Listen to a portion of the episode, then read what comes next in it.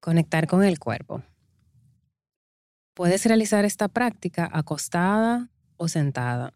La intención es tener conexión con las sensaciones físicas de tu cuerpo. Puedes realizar esta práctica en momentos de dolor, pesadez, ansiedad o para dormir.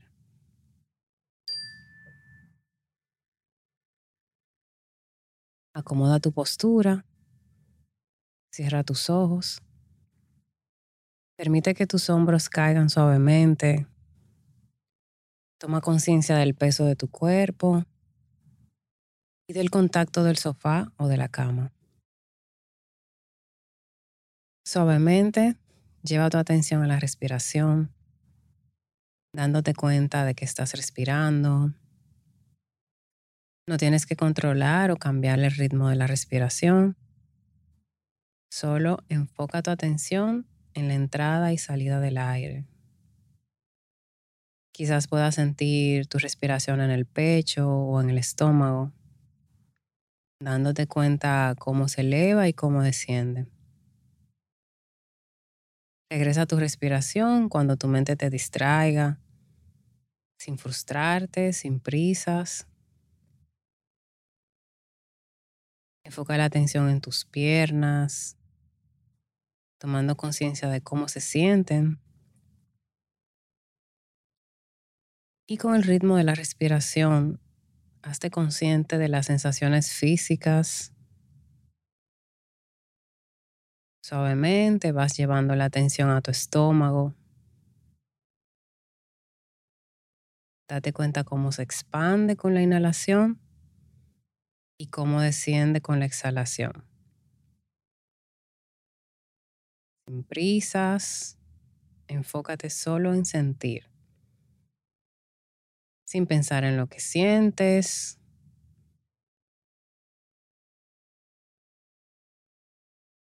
Regresa tu atención siempre a la sensación de la respiración o a tu cuerpo. Si tu mente te distrae o algún pensamiento no te quiere abandonar. Inhalando, exhalando. Consciente de tu cuerpo, consciente de sentir.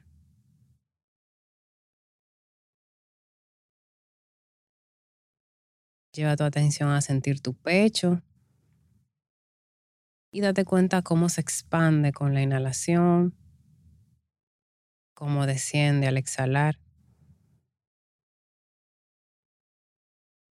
Date cuenta de los latidos de tu corazón. Con calma, sin prisas, sin juzgarte.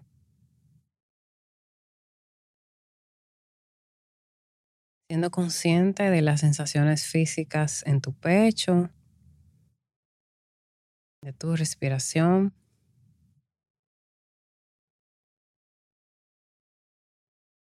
Regresando siempre que la mente te distraiga. Es normal que la mente te lleve a otro lugar. Suavemente lleva la atención a tu espalda y con tu atención recorre toda la extensión de tu espalda. Consciente, presente. Sintiendo que inhalas y exhalas en tu espalda. Si identificas alguna tensión o alguna molestia, imagina que estás inhalando y exhalando en ese punto donde es molesto para ti. Con cada exhalación liberas tensión, molestia. Y con cada inhalación traes alivio.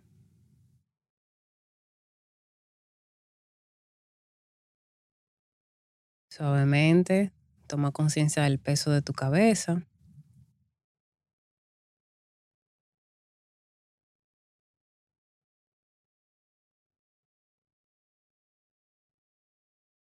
En la próxima inhalación, a tu ritmo, vas a recorrer con tu atención todo tu cuerpo, sin prisas, consciente, presente contigo, presente con tu cuerpo.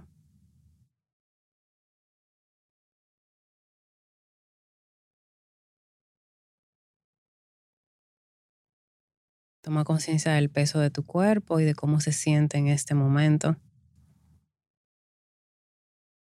Toma una inhalación y exhalación profunda.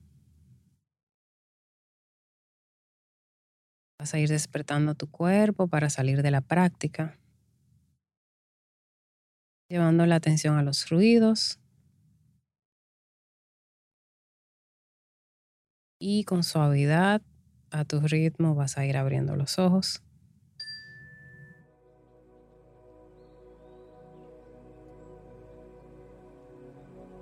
Listo. Este episodio llega a ustedes gracias a Huggies. Bienvenidos a Baby Time Podcast, para nuevos padres y padres de nuevo. Hola, soy Micaela Riaza, madre de dos hijas, dula posparto, educadora de lactancia, educadora de preparación al parto y creadora de Baby Time. Mi compromiso con ustedes es proveer la información de manera llana, fácil de entender. Antes era la falta de información, ahora es el bombardeo de información. Los voy a ayudar a entender qué necesitas y qué está de más. Bienvenidos. Estamos de regreso con un nuevo episodio de Baby Time Podcast y también se ve por YouTube, esto se está grabando. Y hoy me acompaña Rosailda Cueto, que es psicóloga clínica, y ella comentó en un post que yo puse sobre lo que nosotras pensamos, pero callamos, y me encantó, o sea, que la invité al, podcast. Bienvenida, muchísimas gracias por, por aceptar la invitación.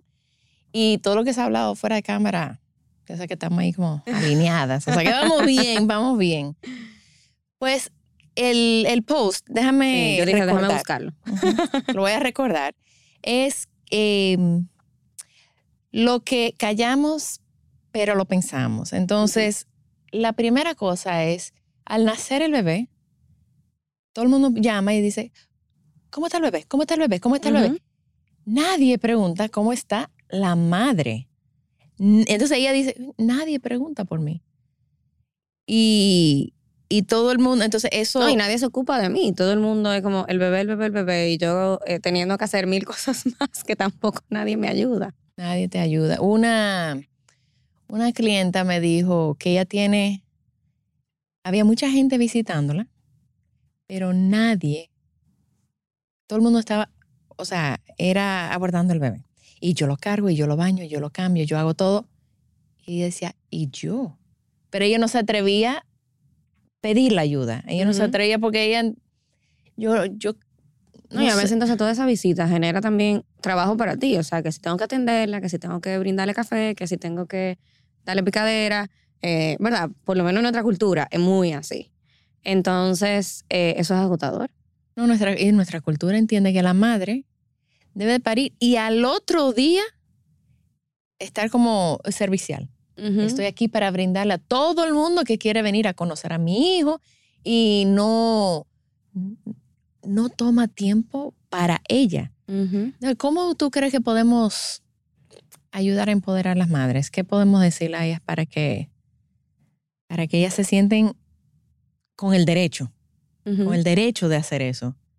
Sí, mira, yo, creo que lo primero es comprender que es un proceso de adaptación y que no es un proceso de servir, ¿verdad? O sea, tu hijo es un regalo para ti, no para la sociedad. Entonces, qué bonito que hay personas que se alegran, qué bonito que hay personas que, que quieren ser parte de ese tiempo, pero eh, todos los días es más frecuente ver que las personas ponen reglas. Yo no sé si tú te ha llegado algún post de eso que te mandan, de muchas gracias por estar feliz por mi bebé, pero vamos a aceptar visitas después de tal día. Eh, si vienes a mi casa, por favor, no toques al bebé. Eh, ajá, esos límites son muy bonitos. Eh, entonces yo creo que es, esa idea me encanta, como, ah, que sé que quiere conocer el bebé, pero no vamos a aceptar a nadie en la clínica, por ejemplo. A mí eso me parece, o sea, para mí la clínica es para gente de confianza, porque, Dios mío, es, es un proceso, sobre todo para la mamá primeriza, y, para cualquier mamá, porque uno está en conocer el bebé, en el tema, por ejemplo, de si lactar o no, de, de cómo va ese proceso. Eh, entonces, muy desagradable, como, ah, ok, el bebé tiene hambre. Entonces, o sea, no todo el mundo se siente cómodo con, con hacer las cosas con personas ahí. Y ni hablar de los comentarios que vienen en eso. Entonces, yo creo que trabajar los límites en ese proceso es, es vital. Y yo creo que para eso, pues, uno tiene que ser capaz de conocerse y, y por lo menos imaginarse si hay cosas que se sentirían cómodas o no. De repente, por ejemplo, en mi caso, mi mamá se encargaba de todo de la visita y yo no tenía problema, a mí me gustaba que fuera visita.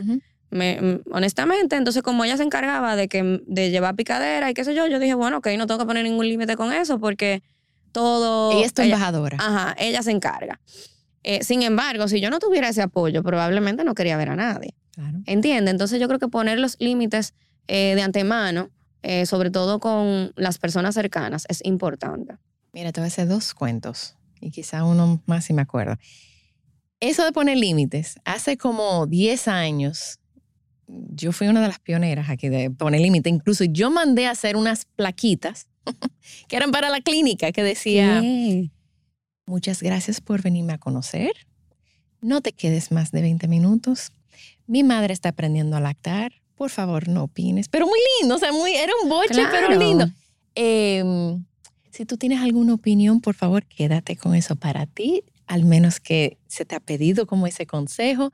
Y la gente lo ponía, entonces, en, o sea, en la clínica nace el bebé, entonces ponen siempre algo como en la puerta. Y la gente llegaba y lo leía y iban cambiando la cara como que, "Mira, pero esto fue, esto fue un boche. O sea, tu opinión, por favor, si entras con perfume, o sea, si tienes perfume o algún olor, por favor, no entres. Muchísimas gracias, hay mucho tiempo para conocernos. Y la gente, las madres, los padres lo compraban. Claro. Eh, las abuelas se ofendían un poco con eso. Y tenía otra clienta, tuve una clienta, que precisamente ella decidió, junto a su esposo, a no avisarle a su familia que estaba naciendo su bebé. Ella quería tener ese tiempo em, para, o sea, ella se regaló ese tiempo para conocer a su bebé, para empezar a lactar a su bebé. O sea, que estábamos en el parto, yo, bueno, yo entré al parto porque el esposo iba a gotear, pero después que nació el bebé, estábamos ella, yo, el esposo, el bebé y su hijastra. Y estábamos, el bebé nació a las 7 de la mañana. A las 3 de la tarde fue que ella avisó, el bebé nació esta mañana.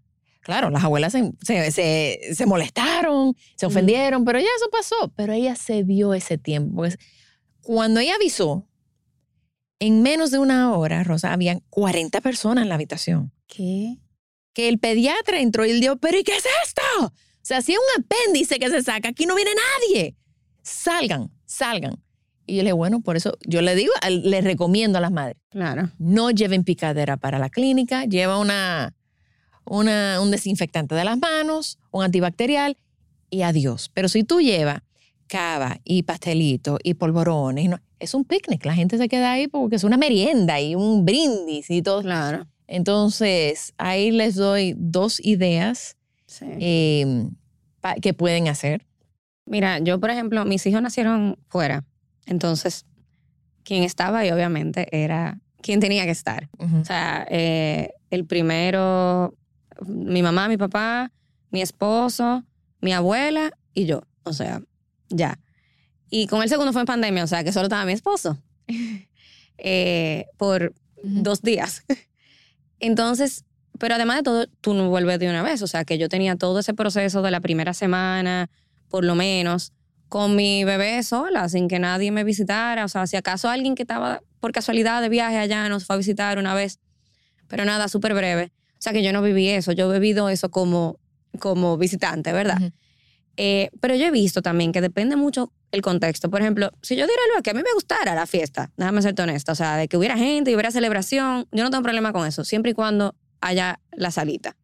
Yo digo, bueno, cuando están estas salitas, la gente se sienta afuera. Ujú. Tú estás con el bebé, la gente entra, te saluda, se quiere quedar chachando, ok, echarse fuera. Pero no aquí como en el medio. Otras veces que he ido, que no hay la salida.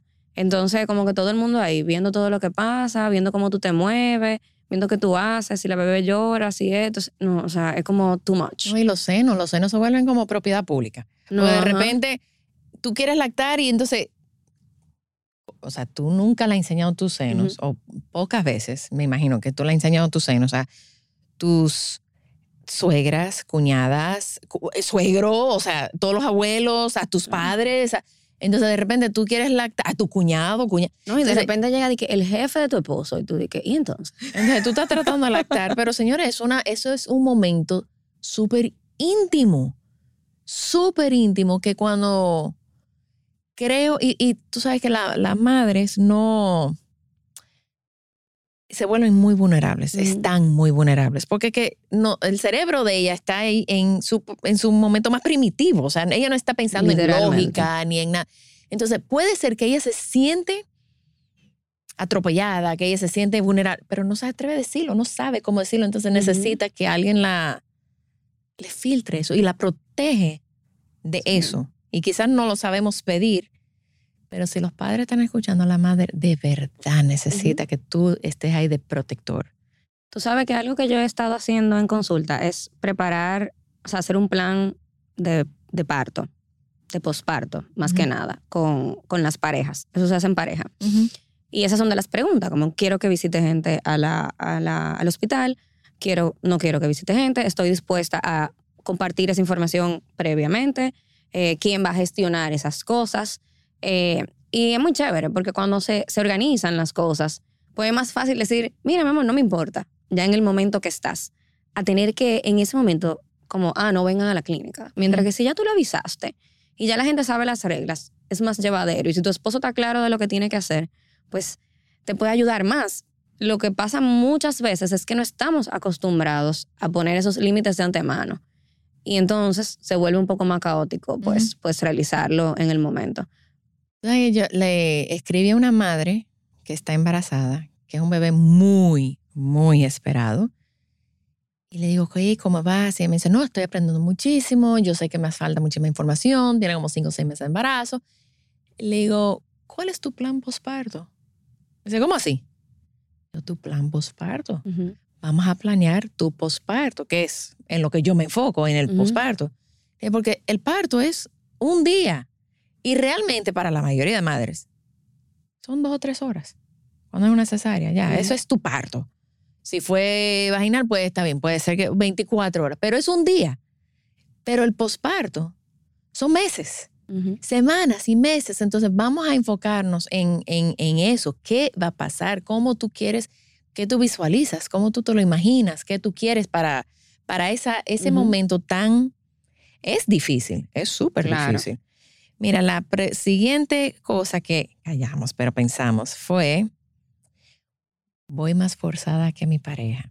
Totalmente. Él sigue igual, como que nada ha cambiado, y a mí me toca hacerlo todo porque él tiene que ir a trabajar.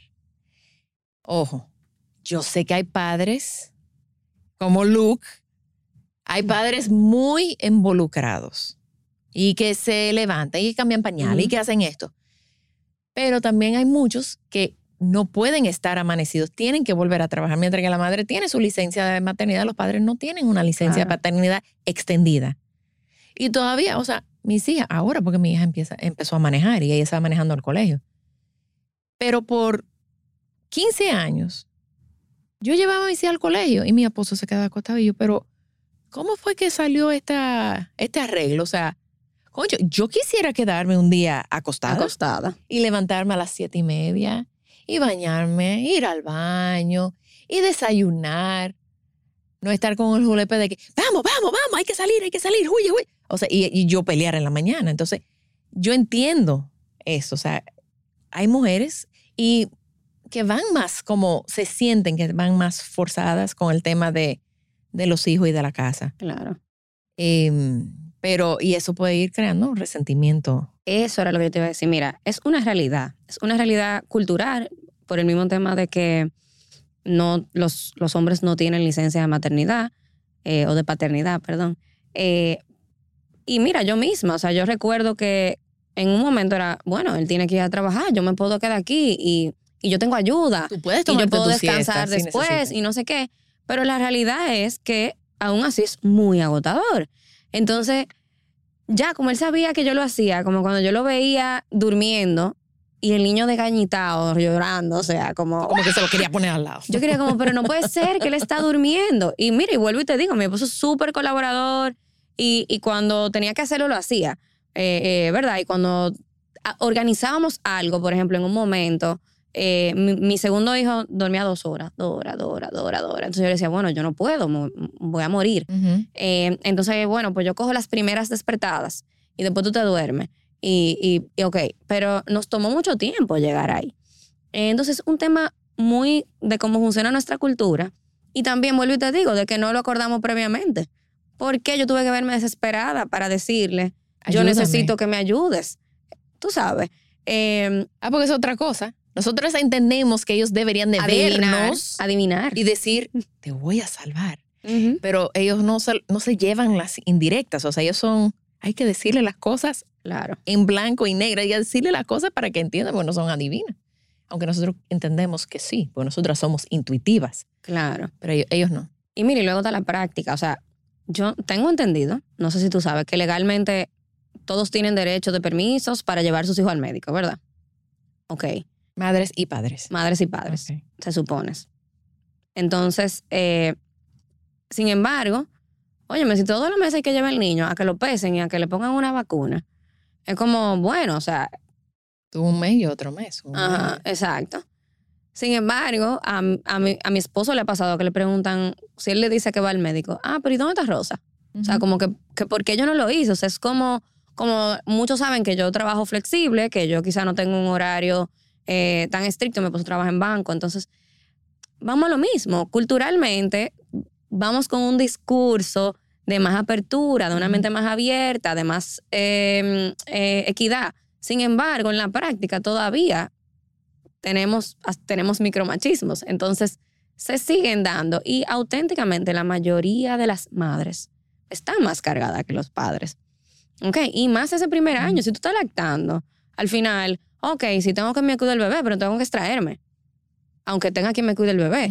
Eh, y tengo que despertarme cuantas veces el bebé se despierte. Y tengo que no sé qué. Y es mi cuerpo el que sigue en un proceso de cambio. Mientras que él, mira, él está bien, haciendo ejercicio bien. Bañadito, perfumadito, No huele a leche. Ajá. No está vomitado. Huele bueno. ¿Entiendes? Entonces, eh, yo creo que funciona mucho, pues, uno reconocer qué cosas tú estás dispuesta y qué cosas Porque no. Creo que el esposo sí está dispuesto a hacerlo. Ujú.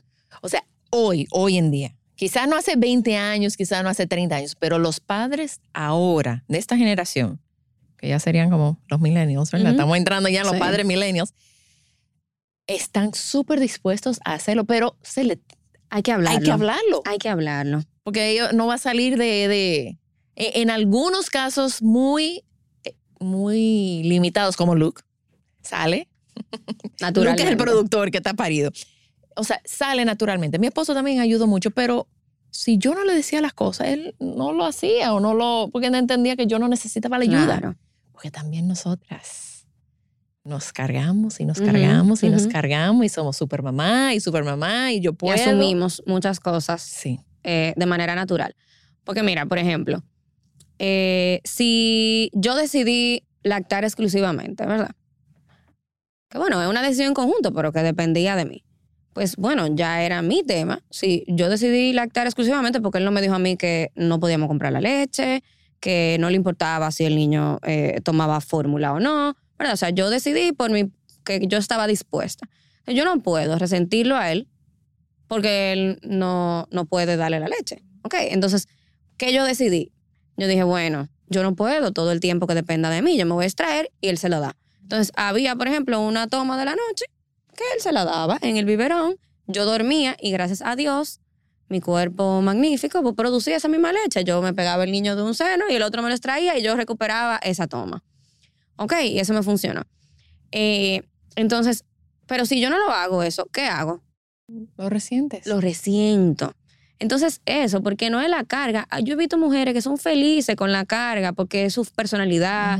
Porque disfrutan mucho el, el rol de ese proceso, ¿verdad? O sea, hay mamás que aman el posparto, hay mamás que odian el posparto, hay mamás que son ambivalentes en el posparto. ¿verdad?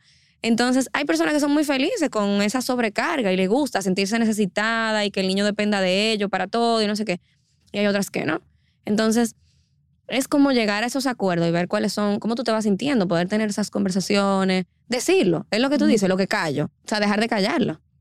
Y se ve que es, es aceptable hablarlo. Hay que hablarlo, porque si no, ese resentimiento, como son micro, se me olvida el nombre, eh, son como, bueno, yo boté micro resentimiento. ujú, Es como una gotica, tan, tan, ujú. tan. pero si una gota, suficiente tiempo, va a romper la piedra, o sea, que Claro. va a llegar y de repente tú vas a explotar y el pobre no va a saber por qué. ¿Por qué? Pero son meses o años de, de resentimiento porque tú vas forzada, pero tú no se lo dijiste. Eh, la segunda cosa, o La tercera, tercera. perdón, la tercera. Ya no tengo tiempo para mí y no me había dado cuenta de la libertad que yo Tenía. tenía. Mira, yo te voy a aceptar algo. Esa fue la que me dio maduro a mí. Cuando yo me vi que yo empecé a trabajar y que como yo estaba lactando, yo tenía que llegar a mi casa. O sea, si ya yo me estaba yendo a trabajar y me tenía que extraer mientras estaba en el trabajo, pues yo no podía irme de que un after work con mis amigas o a comprar algo que tenía que comprar. O sea, yo tenía que organizar eso muy bien para que mi mamá fuera y me ayudara porque mi esposo no, no podía siempre salir a la hora sharp del banco. Eh, o sea, yo tenía que organizarlo eso, o sea, o acordarlo con él, o acordarlo con mi mamá, o algo, eh, extraerme, mandar la leche, o sea, y yo decía, wow, qué difícil, yo quiero tener mi tiempo para mí de nuevo. Y me costó mucho aceptarlo eso, como que yo decía, ¿por qué lo que me molesta? Es eso, como la independencia que yo tenía, que ya no, porque él dependía de mí. Eso fue muy difícil, muy difícil. Y yo creo que eso le pasa a mucha gente. Sí, porque de repente, o sea, y mucho más si tú eres una de las primeras de tu grupo que está pariendo. Entonces, tus amigas siguen, o sea, van y te visitan, pero después de una, después, y la realidad es, bueno, tú no lo viviste, pero las personas que paren aquí, hay muchas visitas la primera semana. La segunda semana, ya la fiebre está pasando. Y ya al mes, mes y medio, Solita. Están solas, porque ya todo el mundo está en su rutina. Mira, pero es tan, tan, que incluso mi hermana que tiene hijos mellizos, me decía, Mica, ya, ya tenían tres años, yo estoy tan sola, porque no tengo, nadie me visita, mis amigas que no tienen hijos no entienden lo, lo difícil que no puedo. Yo te, voy al parque y yo hablo con gente extraña, con madres que están ahí, porque es que no tengo con quién hablar, no tengo con Claro. quién compartir. O sea, estoy todavía a los tres años, está, se siente sola. Wow. Em, A yo- mí me salvaron los grupos de mamá porque yo tuve mi primer hijo a los 25 años y mis amigas, la mayoría no se ven ni casados, ni soñaban tener hijos. O sea, quizá habían dos o quizá la esposa de un amigo de mi esposo. O sea, era como, no eran mis amigas cercanas. Ujú. Y, y yo le doy gracias a papá Dios porque me metieron en un grupo de mamás. Y óyeme, y, y son mis amigas hoy en día, o sea, son, son las personas con las que he compartido la maternidad. Y ahora es que mis amigas, la mayoría están teniendo hijos. Entonces, eh, es muy difícil. Los primeros cinco meses yo, yo me sentía sola. Eh, y Porque tus mira, amigas salen Ajá. y juntas, entonces tuve la foto y, no, y no lo y- entendían, no entendían. No y yo dije, entienden. claro, no lo entendían porque no lo estaban viviendo eh, y no, no tenían idea de lo que era. Eh, y mira, que yo tenía muchísimo apoyo, entonces yo no, yo no me encerré porque tenía mucha ayuda familiar y mi familia muy chévere y me visitaban. Eh, pero definitivamente in- influye mucho el ambiente en el que tú estás, la gente que tú tienes alrededor. Sin embargo, vuelvo y te digo, hay un niño que depende de ti para todo. Y sobre todo, ese primer hijo, tú sabes que uno quiere hacerlo todo muy bien. Y uno se preocupa por muchas cosas que quizás ya con el segundo tú dices de que yo no me tenía que preocupar tanto por eso. Eh, o tú lo asumes con más experiencia. Eh, y uno se desvive por hacer todas las cosas como tú tenías en tu mente, esa ilusión, esa expectativa de las cosas. Y eso desgasta mucho también. Y requiere mucho de tu tiempo.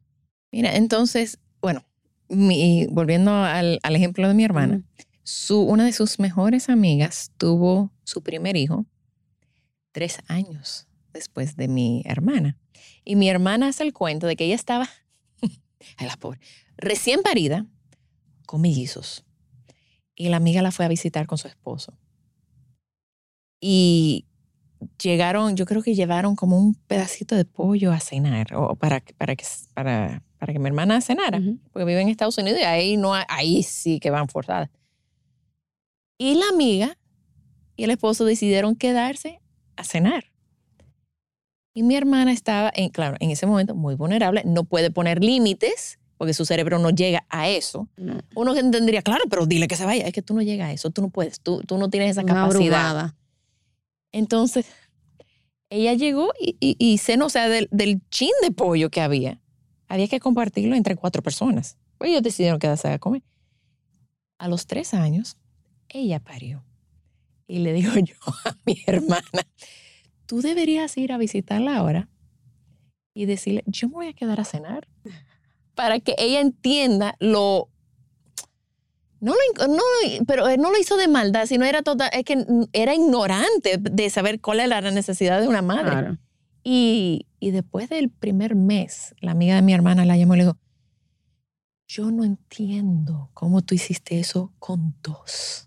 Yo me estoy volviendo loca con uno. Que cuando duerme, yo estoy tranquila, pero yo me acuerdo que el, el uno dormía y el otro se despertaba. Dice mi hermana. Ujú. Ajá. Era Exacto. tónico eso. Exacto. O sea, ahora tú entiendes. No, no, no, tú eres una, tú eres una santa. No, es, es muy difícil. Es muy difícil cuando, cuando tú eres la primera. Em, ok, número cuatro, cinco. Cinco. Cinco. ¿Quién soy yo ahora? Yo no me reconozco. Porque, o sea, yo era Micaela. Yo era Micaela, yo era esposa, yo era hija, pero yo era Micaela y yo, yo hacía lo que me daba la gana. Y tú eras Rosa. Y de repente, La mamá de. no, de repente ya no tenemos nombre, eso es la mamá de Isabela y de Miranda. Em, pero yo no me reconozco desde quién soy yo ahora. Sí. Tú sabes que yo digo, hay muchos procesos de la vida de transición que aunque sean bonitos, traen su proceso de duelo. Y por lo menos yo como lo he identificado es que muchas madres vivimos un duelo de la persona que, Éramos. que éramos. Y no precisamente tiene solamente que ver con la maternidad per se, sino también con todas las responsabilidades que vienen con la maternidad. Em, y la misma, el mismo desarrollo evolutivo, ¿verdad? Y la ser más maduro, más responsable y tal. Eh, pero definitivamente, digamos que hay un proceso en el que tú te pierdes y tienes que encontrarte. Y, y sí uno logra recuperar esencia, pero definitivamente tú nunca vuelves a ser la misma. Es que eso es imposible. Y eso en cosas buenas y en cosas no tan buenas, pero es la realidad, es una evolución, es un cambio. Y todos los cambios traen un proceso de duelo. Me encanta que tú digas duelo porque la mayoría de madres no están conscientes que van a pasar ese duelo o que están en ese duelo. Entonces, bueno, yo, yo, yo soy fan de, de terapia. O sea, yo creo que una madre durante el posparto debe de tener un acompañamiento terapéutico para ella procesar, porque a veces ni ella misma sabe lo que ella está pensando, sintiendo. O sea, ¿qué, es, Ujú. ¿qué es esta emoción que estoy sintiendo? Y, y- y es duelo. Claro, y que tú no sabes. Mira, Micaela, con mi segundo hijo, yo tuve un primer hijo y que de librito, o sea, de verdad, de, de- cuando bebé. Es un niño que eh, lactó súper bien, que eh, eh, de salud perfecto, un niño que nació hermoso, que es- dormía desde el primer día que llegó del hospital, me durmió cinco horas, al otro día siete horas, al mes y pico me dormía la noche entera, eh, un bebé bueno que tú lo ponías en el corral y jugaba solo. O sea, yo no te puedo explicar. Eh, mi segundo hijo nació en pandemia, en una situación obviamente súper estresante, donde pasamos muchos meses muy mal, un embarazo con muchos malestares. ¿Y la barriga la hiciste en pandemia? Sí. O sea, entré a el, el pandemia estrés que con tú... 12 semanas, con malestar, yo vomitaba todos los días hasta los 7 meses, con un niño de 3 años que había que atender, que había que Ujú. cuidar por mucho tiempo sin ayuda. Mi esposo nunca dejó trabajar, como una semana nada más, pero después él tenía que trabajar, porque mi esposo trabajaba en un banco. Y él era de los ejecutivos como más joven, entonces él tenía que ir a oficina. Eh, y me fui un tiempo donde mi mamá, pero después me desesperé. O sea, era como, eh, yo quería estar en mi casa. Eh, luego está el tema de que si me voy, si no me voy, porque el- los aeropuertos estaban cerrados. Eh, y al final decidimos irnos porque también aquí estaban en ese momento de que si yo estaba embarazada y tenía COVID, no me cogían en un hospital. Y yo dije, no, espérate, no puedo. Eh, si nosotros tenemos la posibilidad, yo prefiero no verme en esa situación. Me fui sola, o sea, sola sin mi familia, porque me fui con mi hermano y su esposa, pero me fui sola sin mi esposo y mi hijo. Eh, y, y sin mi mamá también, que eh, y es difícil estar sola, o sea, yo me sentía como que no, no, no estaba feliz porque estaba lejos de mi familia, en un- con mucha preocupación, estaba de viaje, pero no podía salir a ningún lugar, no podía ver a nadie. Eh, eventualmente mi mamá llegó, eso mejoró todo, eh, pero después nació mi hijo, nació mi hijo y eh, yo estaba sola también en el hospital con mi esposo. O sea, no estaba mi otro hijo, mi mamá no estaba ahí, mi papá no estaba ahí, eh, que para mí yo sí soy feliz con que ellos estén ahí, es la realidad. Eh, y además de todo, tuvimos que los papeles no salían de los niños, los pasaportes no salían, no podíamos volver. Yo tenía la ilusión de verdad de que yo iba a volver a mi casa y que yo me iba a sentir en paz. Pero yo volví a mi casa con un niño de tres años que no tenía colegio, que iba dos horas al día al colegio, que había que llevarlo y buscarlo, ca- o sea, en dos horas. Eh, con poca ayuda en el hogar, porque con el tema del COVID Ujú. iba y venía. Y, y hubo un momento en el que ya yo no podía más. Y llamo a una amiga, una colega, y le digo, yo creo que yo estoy deprimida, porque es que yo estoy irritable todo el tiempo, porque también la gente cree que la depresión es, me quiero morir, o me- no siempre es No, así. no. Y yo estaba tan irritable y yo me ponía a llorar con reactiva, o sea, rabia por nada. O sea, se me botaba el café y era como, ¿cómo puede ser que a mí se me bote el café? Y, y el niño, no era que yo, yo le quería hacer daño, pero si yo quería como que alguien lo cogiera y yo irme Ujú. y volver después y no podía. Y todo esto te lo digo porque evidentemente tenía una depresión postparto, yo lo reconocí por, porque soy terapeuta, llamé a mi terapeuta y fue de que, mira, por favor, eh, em, ne- necesito ayuda. Y nada, y lo manejamos y súper bien y gracias a Dios fue un proceso bastante rápido, que se manejó muy bien porque se manejó a tiempo. Pero era mi segundo hijo y yo nunca pensé, Micaela, que después de yo tener un, un primer hijo, que todo me había salido bien, que había sido tan bueno, que yo lo había manejado tan bien, el segundo iba a ser tan difícil. Pero es que los segundos son. Los segundos vienen con otro chip. No, y con otra situación que yo No nunca hay me otra situación, imaginé. porque todo lo que tú estás pasando lo percibe, lo- o sea, le, le llega a ese bebé durante la gestación. No, yo digo que él nació ansioso. Totalmente, pero es que tú pasaste, no, pero totalmente. Mira, hay un, un psicólogo, él se llama, yo me imagino que lo, eh, lo conoces, si no, búsquenlo, escúchenlo, canadiense, que se llama Gabor Mate. Y él habla de que lo que tú piensas, lo que la madre vive durante su embarazo, el bebé nace con esa, si la madre está ansiosa, el bebé nace ansioso, si la madre está estresada, Ujú. el, el bebé nace listo para como estar en, en fight or flight, o sea, tan listo como para la guerra. No, cuando no, no vivimos en una guerra, pero la madre estuvo tan estresada, o sea, to- comple- hace total sentido que tú hayas vivido eso y que tú sientes que tu hijo nació ansioso. Es Claro. totalmente entendible, hasta esperable. O sea. Sí, tú sabes que es algo que vi mucho en, en madres que vivieron en la maternidad en ese mismo tiempo, de que definitivamente todo el mundo vivió una crisis de salud mental, yo creo, de Todo una u mundo otra está forma, traumatizado. porque fue, fue una situación, o sea, uno lo dice hoy, es como, ¿es en serio que vivimos eso? Sí, es en serio. O sea, la primera vez que yo fui al médico, a mí me dio un ataque de pánico y yo no soy generalmente ansiosa de esa forma. Eh, y, pero cuando yo me vi en un médico, forrada, con guantes, con un face shield, con una cosa, mascarilla, eh, con- con una mascarilla, con náusea, ok, porque además de todo todavía tenía malestares. Eh, sin aire, porque en Medical Lane no había aire, eh, porque en ese momento pensábamos que todo se... sí, que no Ajá. circulara el aire. Eh, que eh, los, los sillones forrados para que uno... O sea, era una locura. Y cuando yo salí de ahí, fue de que no, pero esto no puede ser. Yo le dije a mi esposo, llévame de una vuelta, por favor, yo me acuerdo, fuimos al mirador, pero igual, o sea, terminé como, o sea, vomitando, como fue horrible. Eh, entonces, tú no sabes qué te espera. Y, y, y yo no me puedo imaginar qué hubiera sido para mí ese proceso de que, como primeriza. Aunque también yo tenía un, un comparativo, tú sabes, que yo Ujú. también digo, conchale, como que parte de mi trabajo terapéutico después fue conectar con mi hijo y con las cosas bonitas. Porque, bueno, todavía me pasa que yo veo fotos yo digo, yo no me acuerdo de eso. O sea, yo no me acuerdo de esas cosas de él. Porque yo estaba tan abrumada que no, que no podía. Ujú. ¿Entiendes? Entonces, obvio, uno hace su trabajo después de ahí. Es un muchachito chulísimo, o sea, está chulísimo ahora. Eh, y, y veo para atrás y digo, wow. Eh, pero, pero yo creo que es eso, o sea, pasan tantas cosas que dependen de ti y hay un descubrimiento eh, que muchas veces es positivo, pero en ese momento tú no lo ves. Es la realidad, o sea, muchas veces se siente como demasiado. O sea, hay muchas cosas juntas. ¿Sabes que yo eh, le pregunté, bueno, mi hija recién acaba de cumplir 18, o sea, ya es mayor de edad.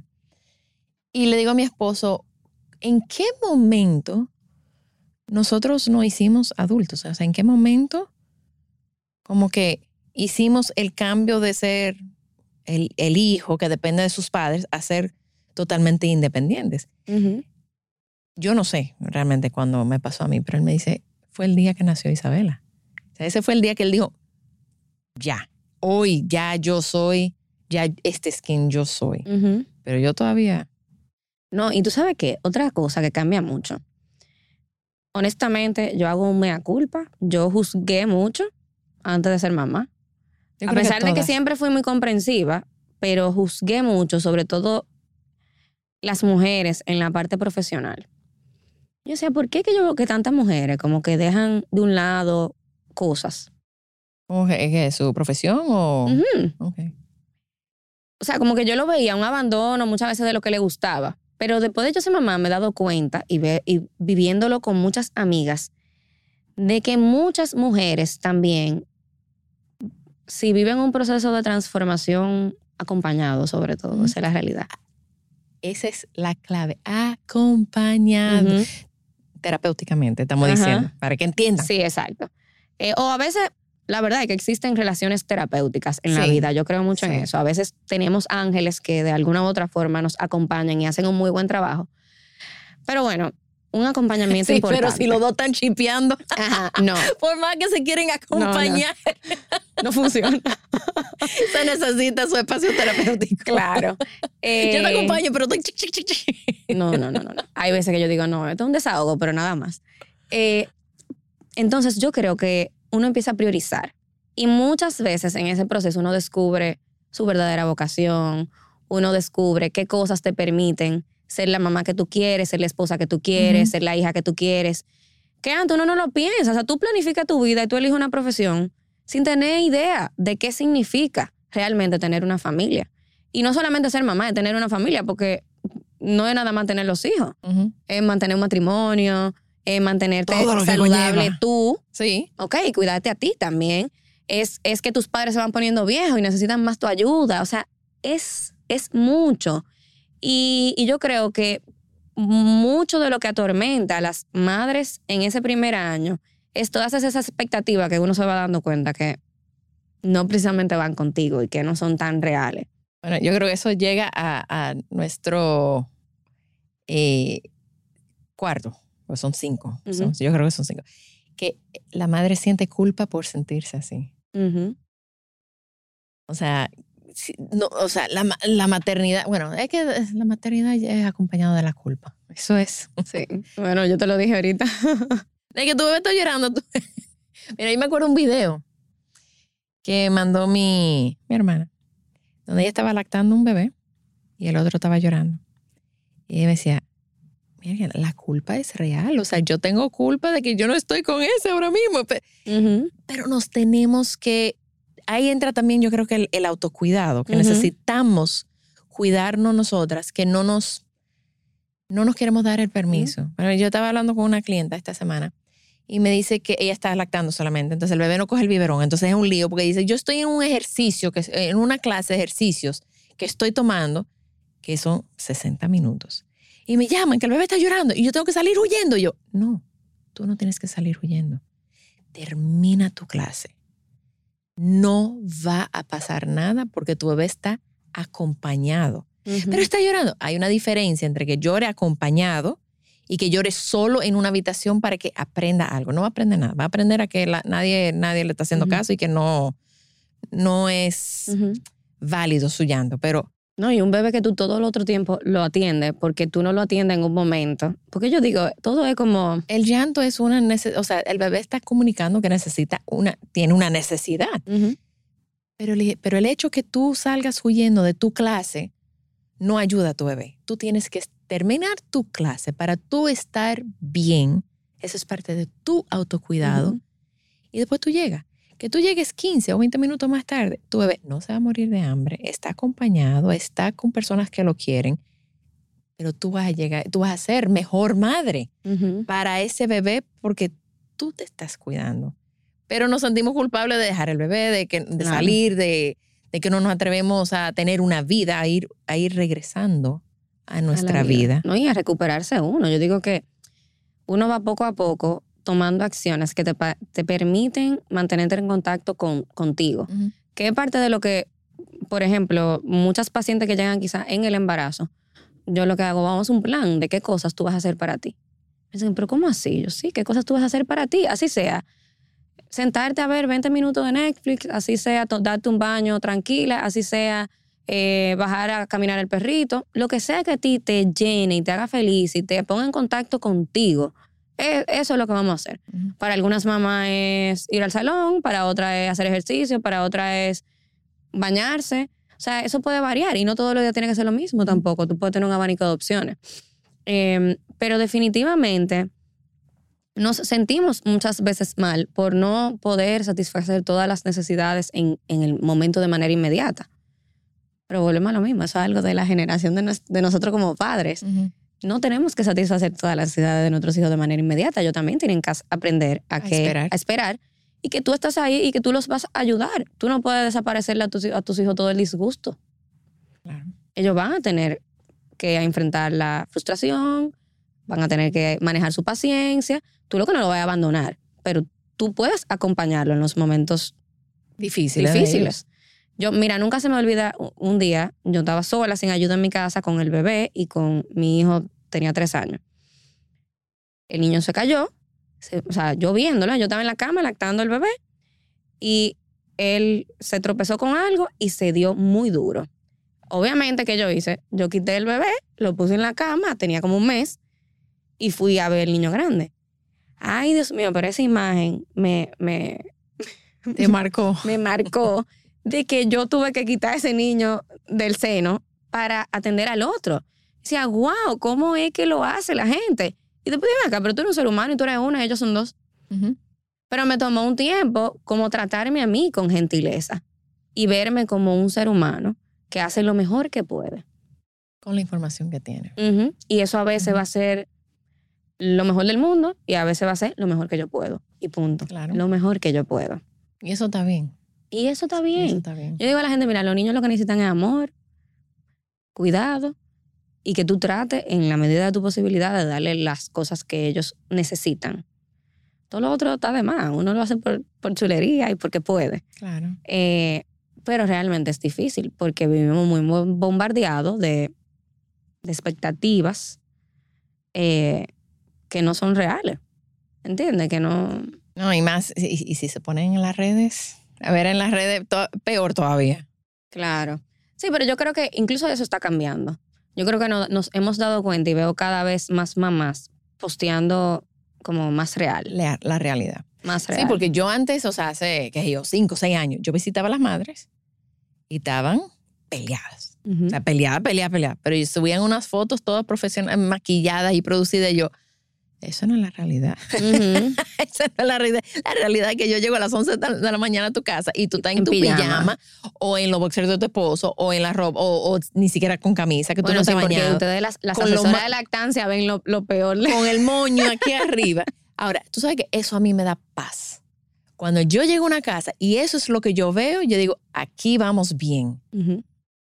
Las veces que me ha tocado llegar a una casa a las 9, 10 de la mañana y esa madre está bañada, cambiada, maquillada y peinada, yo digo, oh, oh. aquí, aquí, aquí no, aquí no vamos bien. Aquí no vamos bien porque esta madre no está pasando su puerperio, Claro. no está pasando su posparto. En sintonía con, con No. el proceso que está viviendo. Para nada. Y yo digo, y, y- y explota.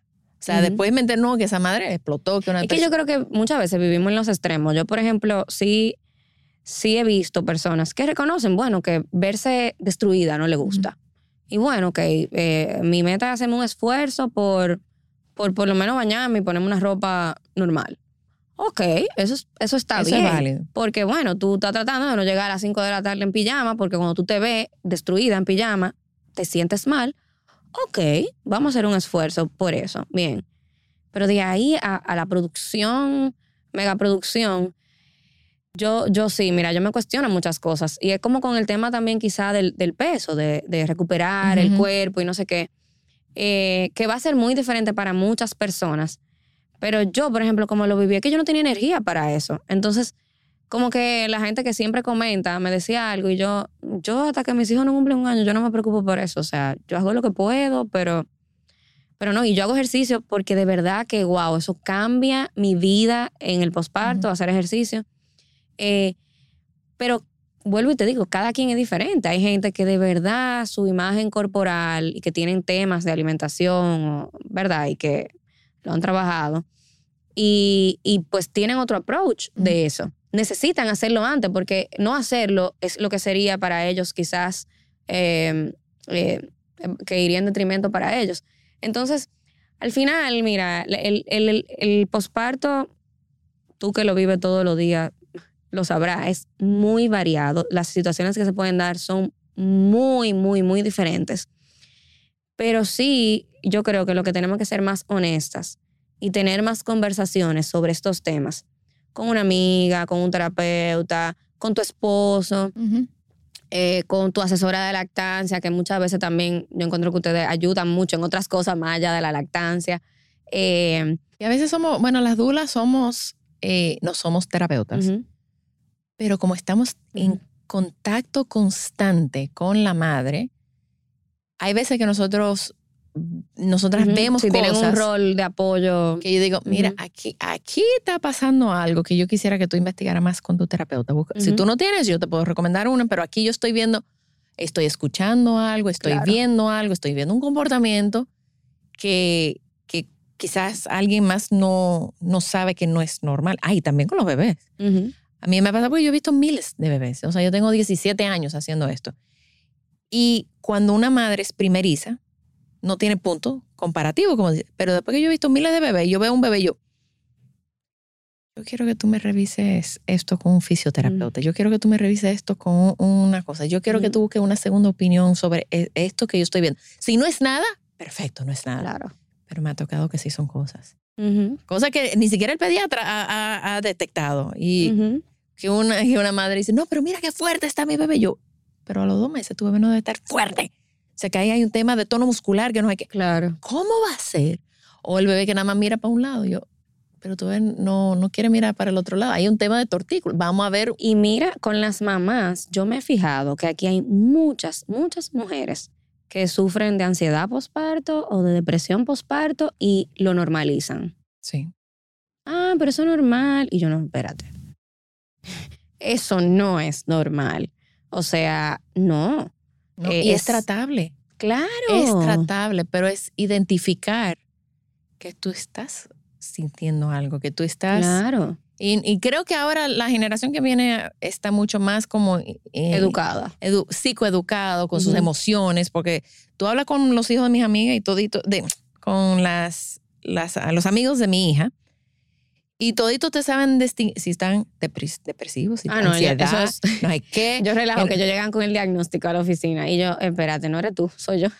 Pero ellos saben, o sea, ella sabe interpretar ansiedad y, y yo de verdad, yo, yo aprendí a, a interpretar o a ident- identificar la ansiedad a los cuarenta y pico largos, 45, 46. Wow. Que yo digo, ah, eso es ansiedad. Claro, y yo, ah, Ujú. yo no sabía. Bueno, pero eso es que las abuelas, por ejemplo, como que yo le diga a mi abuela, ay, pero es que estoy llorando todo lo... Yo hubiera llegado donde mi abuela a decirle como yo me sentía y ella me hubiera dicho, ah, ok, sí, pero eso se te pasa. Eso te pasa y además da- dale El gracias a Dios que no, tu hijo está sano. Y yo te voy a decir algo, es verdad que muchas veces te pasa, se pasa. El problema son las veces que no pasa, porque muchas mujeres, muchas mujeres que no se tratan en el posparto, pues entonces se vuelven enfermedades crónicas o detonan en otras situaciones eh, más graves, se van deteriorando. Entonces ahí es que está el tema. Yo digo, pero ¿por qué hay que esperar a que yo esté deteriorada? Probablemente, mira, probablemente yo, yo miro hacia atrás en mi caso y probablemente si no hubiera existido una pandemia no me pasa, honestamente, porque yo, mis, mis actividades que me generan placer, muchas, estaban clausuradas. Yo no podía hacer ejercicio, eh, había toque de queda, yo no podía salir con nadie, yo no podía juntarme con amigas, o sea, lo que a mí me llena, muchas cosas yo no la podía hacer y cuando yo me di cuenta de eso con la terapeuta, yo le dije, mira, es que no hay forma. Hasta que esta situación no cambie, yo no, yo no, yo no me voy a arriesgar. Ujú. ¿Entiendes? Entonces, ¿qué yo hice? Yo le dije, así mismo, ¿cuál es el psiquiatra que vamos a llamar? ok. Y no es debilidad, eso no es una señal No, de o debilidad. sea, yo Ni honestamente- medicarte es debilidad. o Hoy sea, veo para atrás y digo, yo hice lo que tenía que hacer para estar bien para mí y para estar bien para mis hijos. Punto. Y mira, que da en un momento miedo porque uno siente que pierde el control de la realidad. Eh, sin embargo, yo ver los resultados me, me hizo darme cuenta de que yo tomé la decisión correcta. Yo hice un ciclo súper corto, seis, ocho meses, no sé. Eh, hice mi proceso terapéutico muy bien, más nunca he vuelto a tener una crisis. Entonces, eso es la respuesta. O sea, mira, lo que yo he visto en los papers, en las investigaciones ujú. científicas es real. Si se atiende a tiempo, hay mejor eh, pronóstico después. Pero si yo hubiera ido donde mi abuela y le digo eso, vuelvo y te digo, ella me hubiera dicho, no, eso te va a pasar. Y quizás se hubiera pasado, pero qué mal yo lo hubiera pasado. Qué difícil hubiera sido conectar con mi hija. Qué difícil hubiera sido seguir y avanzar en ese proceso. Entonces, yo, yo- dile no al sufrimiento. O sea, ya son muchas las cosas que uno no controla. Lo que tú puedes controlar, lo que tú puedes buscar ayuda, lo que tú puedes canalizar de alguna forma. Entonces, eh, yo creo que, que eso es clave. Entonces, todo eso, lo que hay es que no callarlo. Claro, hay que No hablarlo, callemos. Hay que hablarlo. No callemos, hablemos. Rosa, ¿dónde las personas te pueden contactar? Bueno, yo, yo tengo un centro eh, con unas compañeras, colegas, eh, se llama Diversa Espacio Terapéutico, estamos en Instagram, Diversa ET, y también eh, en mis redes sociales, eh, rosacueto.sic, Ok. eh, Yo lo voy a poner en, en, ajá, en el post. en el exacto, en la información. Eh, y nada, estamos ahí para, para ayudarles. La verdad que este tema me encanta muchísimo. Me gustaba antes de ser mamá. Después de ser mamá me decidí a, a realmente capacitarme y estoy en proceso todavía. Ujú. Sigo haciendo capacitaciones, pero me ha gustado mucho el proceso y la verdad que entiendo que lo que necesitamos es más espacios para poder sanar y, y evolucionar. Claro, claro. Pues muchísimas gracias por, por acompañarme, por responder al post, por, por esta conversación. Eh, estoy segura que las madres que están escuchando son las que tienen que escucharlo. Y Ujú. si algo de esto Les, Les- ayuda. les ayuda, déjanos saber, déjanos saber para poder, entonces, este tema quizás seguirlo eh, hablando más, Trabajando. más profundo. Así que yo espero que, que nada, que lo haya disfrutado mucho. Ay, gracias. Y, y nada, queda tu orden para Igual, igual. cualquier otro tema que tú digas, mira, que vamos a hablar de tal cosa. Ven, ven, ven, ven, porque esto aquí Claro, está claro. libre. Seguimos en contacto entonces. A ver, muchísimas gracias. Gracias. También estamos en babytimerd.com con nuestros talleres online, donde yo y todo el equipo estamos disponibles para ayudarlos a sobrevivir el posparto y todo lo que conlleva. Gracias por acompañarme. Por favor, comparte este episodio con alguien que necesite escucharlo. Nos pueden seguir en las redes sociales como BabyTimeRD. Babytime Podcast es grabado en Pinktree Studio.